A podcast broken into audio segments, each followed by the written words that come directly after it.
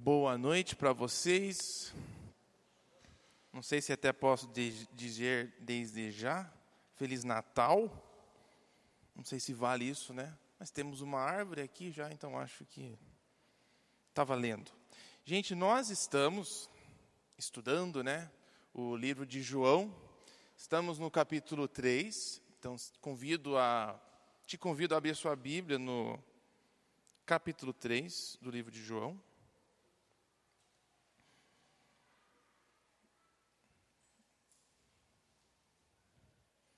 João capítulo 3. É, essa semana eu pensei, ao invés de dar uma continuidade do que nós fizemos semana passada, teve uns dois versículos que eu fiquei intrigada nessa semana passada. Eu passei, pensei em dar uma pequena e curta reflexão sobre elas, que é os versículos 14 e 15 do livro de João, capítulo 3. Então temos esse objetivo hoje. É, vamos orar antes de nós começarmos? Senhor, te agradecemos é, pelas essas verdades que nós acabamos de cantar, a tua presença no nosso meio, dessas promessas e desse grande momento na história que temos agora um privilégio de pausar o nosso ano e refletir sobre a tua vinda para cá e tudo que o Senhor fez por nós. Te agradecemos muito por isso e queremos te honrar neste momento nos encontre aqui. Amém. É, mencionei algumas semanas atrás né, que o livro de João ele trata os milagres de Jesus como se fossem sinais, símbolos de algo mais profundo. E estava pensando essa semana que bandeiras são semelhantes nesse conceito, são sinais, são sinais de algo mais profundo. Fiz uma busca sobre bandeiras, o que, que elas significam, e como muitos de nós hoje em dia, é, o primeiro lugar que a gente vai buscar é a internet, coloquei na Google, me levou na Wikipédia. Então esse é um retrato aqui. Uma bandeira, diz aqui, é definida classicamente como sendo o símbolo visual representativo de um Estado soberano ou país, Estado, estado município, intendência, província, bairro, organização, sociedade, clã, coroa, reino, ou seja, toda e qualquer entidade constituída, seja uma nação, o seu povo, até mesmo uma família tradicional. Isso eu não sabia. Os pesados a gente podia criar uma bandeira, tio. Estava pensando muito sobre isso essa semana. Desde que reconhecida por outras entidades ou tradução. A bandeira, ela representa algo né, maior do que ela em si. Ela tem símbolos e é, algumas bandeiras são fortes, provocativas, né? Elas é, têm um certo impacto. Se você chegasse aqui e tivesse uma bandeira do Brasil, talvez não iria te afetar tanto, né? Afinal de contas, estamos aqui no Brasil. Mas imagine se você entrasse aqui e eu tive isso aqui atrás, assim, é, não sei o quanto isso teria assim um impacto para você, ou quanto você ia se perguntar o, o que, sobre o que, que ele vai falar. É, se você olhou, será que tem uma polícia ali atrás? Se você começou a se preocupar, será que o que, que isso gera dentro de nós? Porque é, é só a cor vermelha e branco e preto, né? Essas três cores em si não são ruins, não são mal. Para mim parece a bandeira das aranhas. Não sei. Não, é assim, fora tudo que a gente conhece, né? Ela em si não é feia. Talvez se você tem medo de aranhas, mas bandeiras são poderosas porque elas são sinais de algo maior do que elas em si, né? Na Wikipédia, lá continuando, ela diz assim que uma bandeira ela não é só um pedaço de pano simples. Em seu conteúdo, é representada toda a história de um povo, suas convicções, lutas e até mesmo esperanças. Isso aqui é da internet, tá? Eu só achei legal essa descrição. Ela não é a descrição oficial mundialmente sobre bandeiras, mas eu gostei disso. Ela é usada tanto em períodos de paz como de guerra e é um dos símbolos universais mais abrangentes. Ela representa muito mais então do que o símbolo dela, o povo. Eu achei interessante as suas lutas, as suas esperanças, o seu histórico, tem emoção, tudo que esse país talvez fez, ela representa muita coisa, né? Bandeiras. E semelhantemente, então, os sinais que João descreve para a gente são tipo bandeiras. Elas são sinais de algo mais profundo. Eu estava pesquisando também algumas bandeiras aqui, só por curiosidade, queria ver o quanto que vocês conhecem algumas bandeiras. Curta e rápida pesquisa aqui. Algum, alguém sabe qual bandeira é essa? É, do, é dentro do Brasil. Não é Maranhão. Oi? Ah, que não, mas é lá por cima. É Amazonas, se eu não me engano, estado de Amazonas. E essa daqui? São Paulo. Alguém acertou lá atrás. É, talvez vai ter um ou dois aqui que vai acertar essa próxima. Eu gostei desse daqui. É de verdade isso. Isso aqui é da cidade de Berlim. Eu pensei, esse poderia ser a nossa, tio, dos pesados. Um urso. Legal. Com essa boca. Olha o tamanho da língua desse, desse urso. É, e essa daqui, alguém sabe?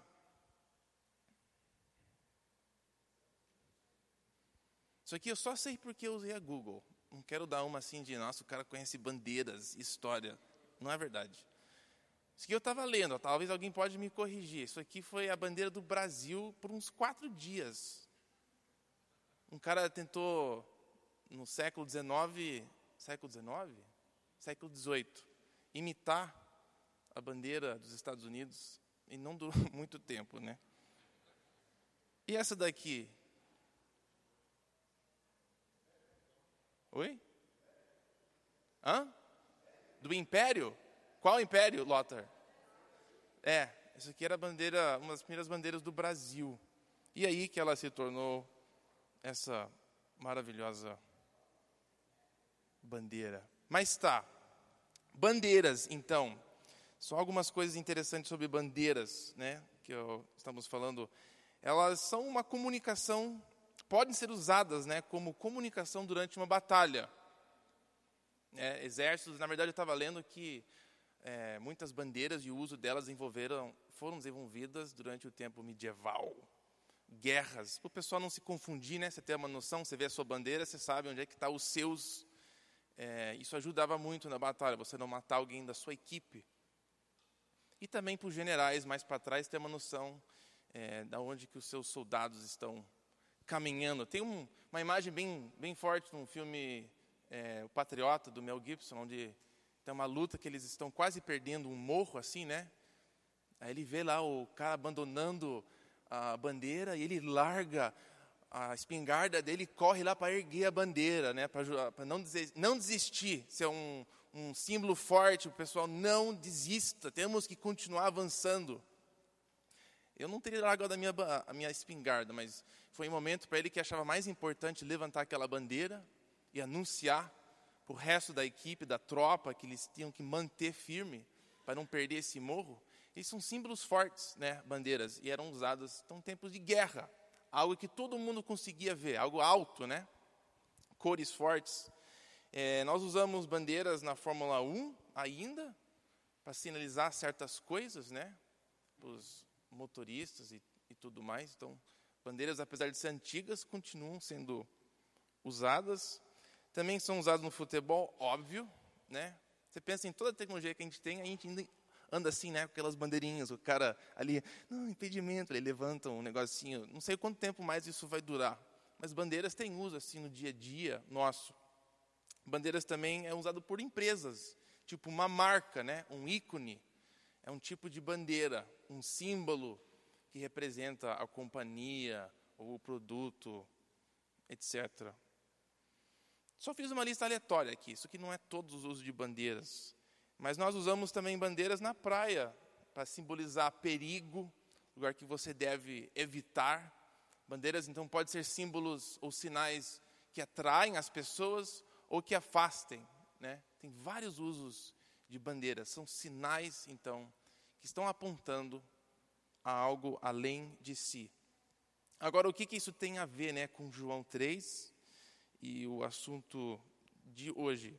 Espero que tenha alguma coisa a ver. Então, para o texto, capítulo 3, quero ler os dois versículos com vocês. Diz assim, é, Jesus falando com Nicodemos, esses dois versículos me chamaram a atenção, cativaram. Da mesma forma que Moisés ergueu a serpente no deserto, é necessário que o filho do homem seja erguido, para que todo que nele confia tenha vida eterna. Falei, que coisa bizarra! Jesus se igualando com uma serpente, né? Não sei se você conhece essa história, e rapidinho, queria olhar essa história de números. Vou só resumindo, colocando aqui o texto para você, mas se encontra em Números capítulo 21. Teve um momento, diz lá que Deus enviou serpentes venenosas para morder e punir o povo.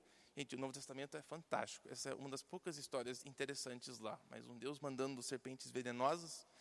E aí, para curar, para oferecer cura, né, depois dessa disciplina, é, Deus fala para Moisés: faça uma serpente e coloque ela bem alto num poste, tipo uma bandeira.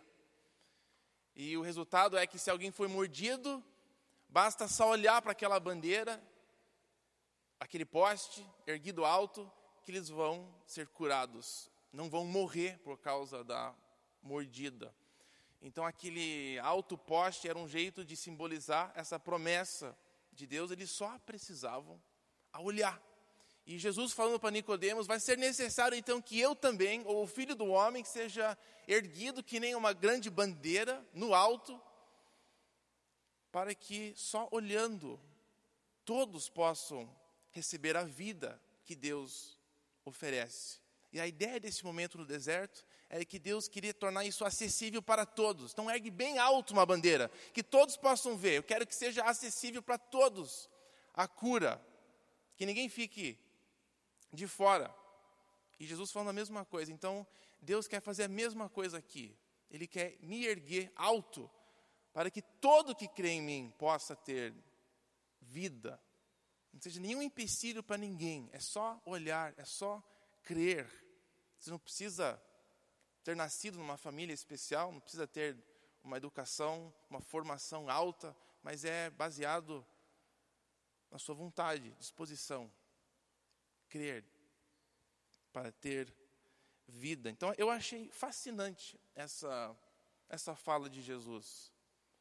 Eu vou ser semelhante a essa serpente, uma bandeira que é erguida bem alta, que apenas precisa ser olhada para ter um efeito.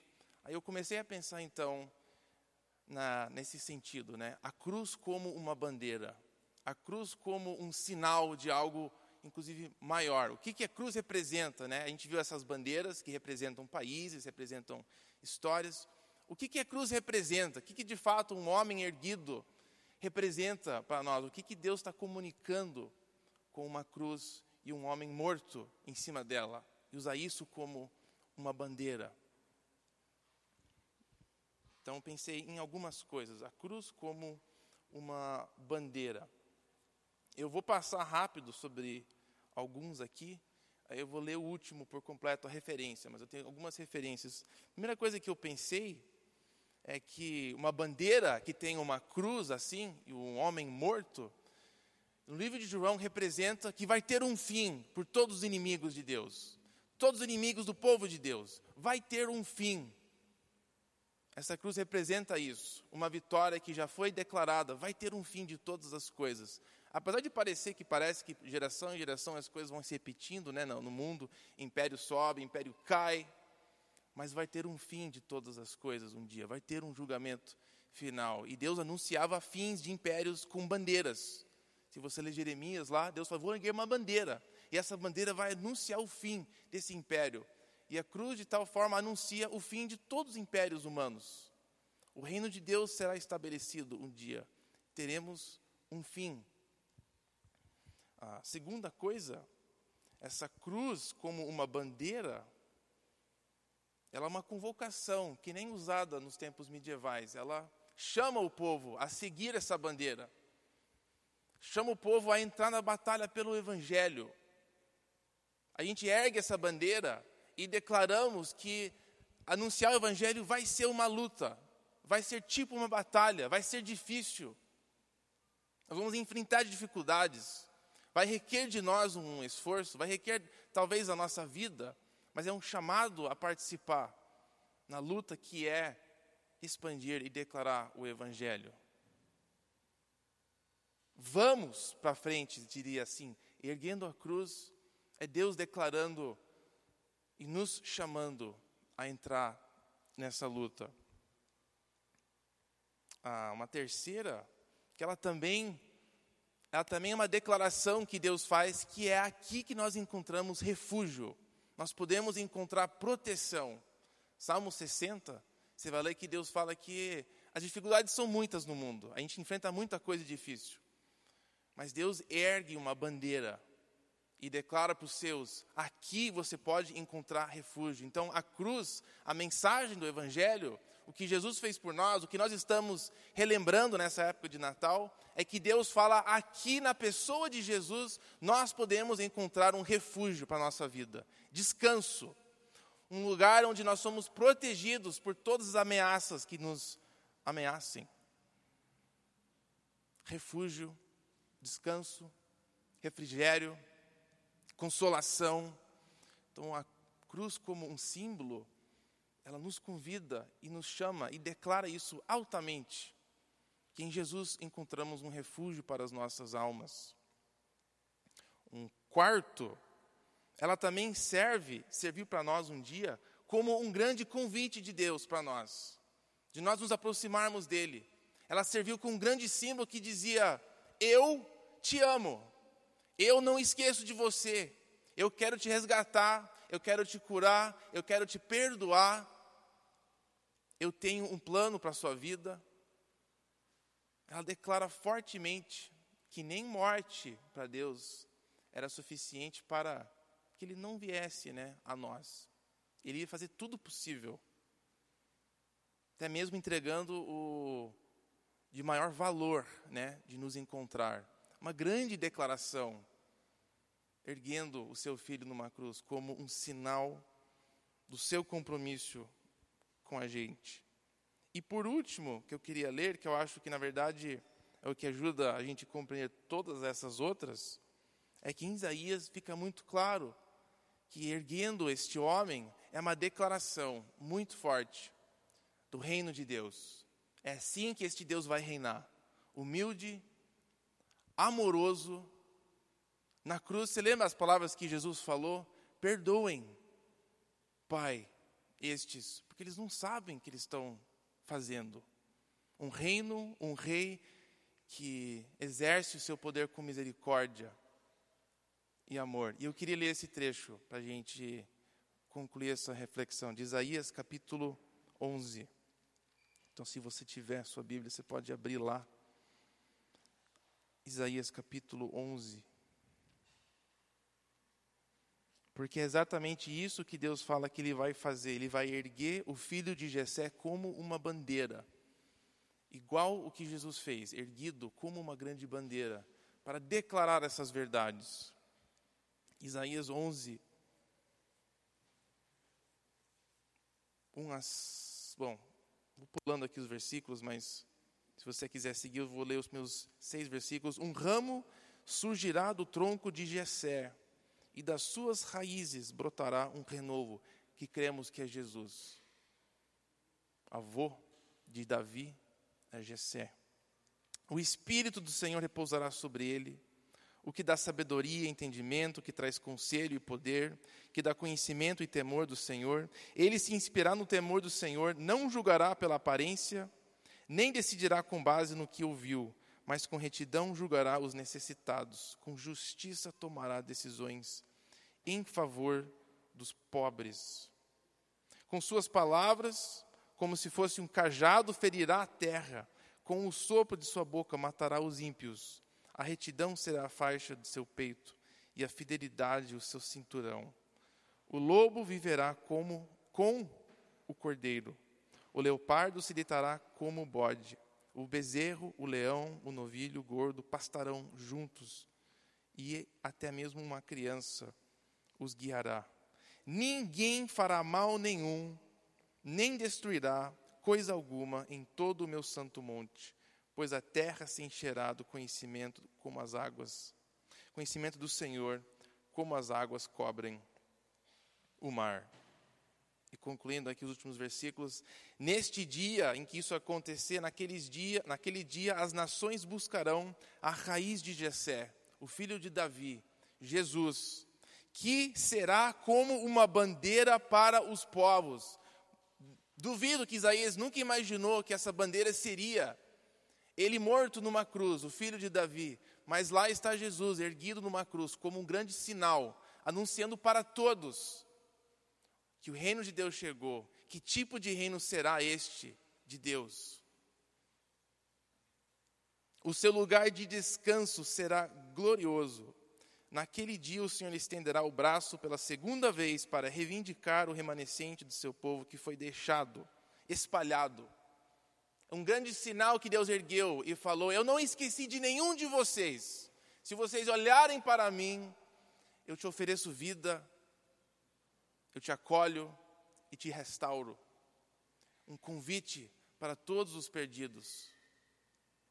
Ele erguerá uma bandeira para as nações a fim de reunir os exilados de Israel.